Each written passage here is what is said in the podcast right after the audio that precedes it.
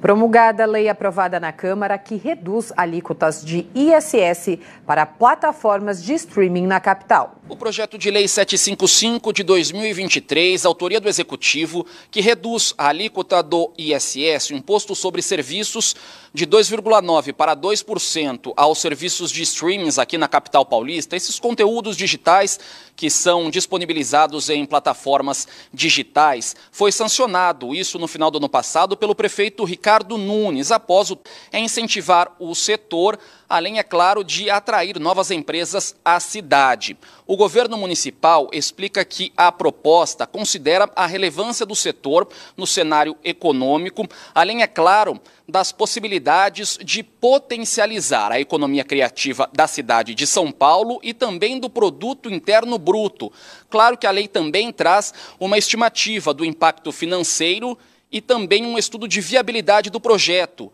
A ideia e a estimativa do executivo, da prefeitura, é que a cidade possa arrecadar, com isso, com esta redução de 0,9 ponto percentual, 137 milhões de reais a mais.